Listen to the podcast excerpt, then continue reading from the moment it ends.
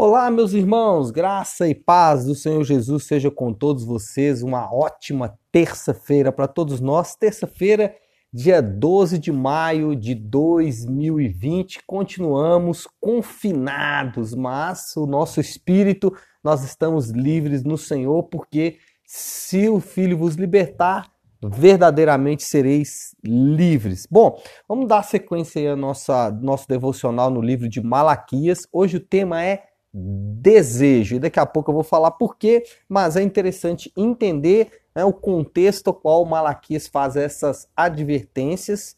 É, nós vamos nos lembrar que depois que, que Neemias concluiu a construção dos muros e também a restauração da nação ou da sociedade de Jerusalém, é, ele, ao final da sua vida, já ao final do seu trabalho ministerial, ele adverte ao povo exatamente a mesma advertência de Neemias 13, é a advertência de Malaquias. Vimos isso ontem e hoje essa advertência continua. Primeiro, a advertência vai contra os sacerdotes. Então, ontem nós vimos essa primeira parte da advertência e hoje ele dá sequência até o versículo número 9, direcionando a sua exortação para os líderes e para os sacerdotes. E a partir do versículo 10, ele vai fazer uma advertência contra infidelidade conjugal. É interessante que Deus ele tem um apreço grande pelo casamento, exatamente por, pelo casamento representar essa união mística entre Cristo, Filho de Deus, e a igreja. Por isso Deus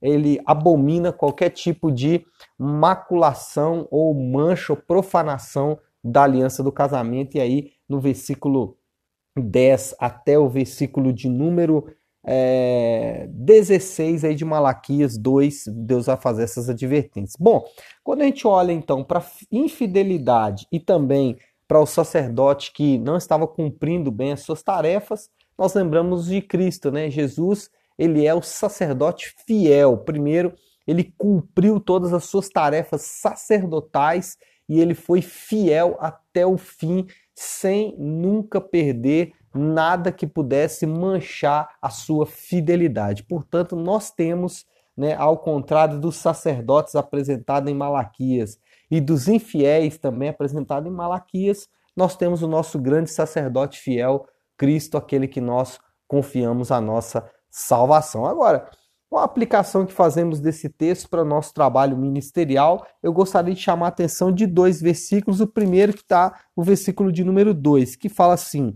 Se não o ouvirdes e se não propuserdes no vosso coração. Por isso, o tema de hoje, desejo. Se não desejar no vosso coração dar honra ao meu nome. A primeira advertência que Deus faz, faz para os sacerdotes é que eles não propuseram, não desejaram no coração dar honra ao nome do Senhor. Isso ensina muito para mim e para você. Você pode ter uma excelente performance ministerial, você pode fazer um trabalho ministerial maravilhoso, mas se o seu coração não desejar isso, você está perdendo tempo. Então, tem pessoas que fazem a obra ministerial por motivos diversos. Fazem porque são obrigados, entre aspas, fazem porque o pastor está pedindo que faz, faz porque é, é bom para a sociedade, é bom para a igreja, para as pessoas verem que ele está fazendo, mas não fazem efetivamente para o Senhor, não propõem dar honra ao nome do Senhor, não deseja dar honra ao nome do Senhor.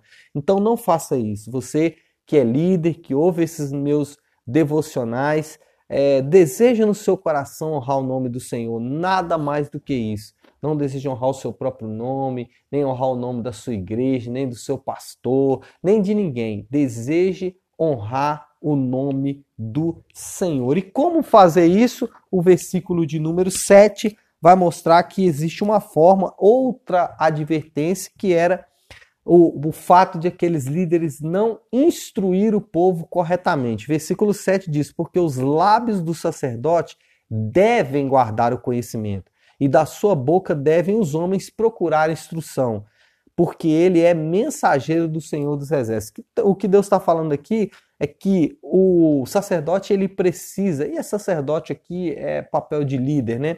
Ele deve guardar o conhecimento, ou seja, ele tem que conhecer a palavra de Deus e os caminhos de Deus, por quê? porque os homens vão procurar instrução no sacerdote, porque ele é mensageiro do Senhor dos Exércitos. Então, é, precisamos aprimorar o nosso conhecimento, seja ele teológico, bíblico e também é, em outras áreas do conhecimento, psicologia, enfim, o, o líder ele precisa apresentar é, instrução, obviamente que a instrução central, principal, é a instrução na palavra de Deus. Então, o líder precisa ser destrado, adestrado, o líder precisa ser preparado para advertir, para instruir de acordo com a palavra de Deus, tá bom? Então é isso, pessoal. Deus abençoe vocês aí. Uma ótima terça-feira para todos nós e uma ótima semana em nome de Jesus.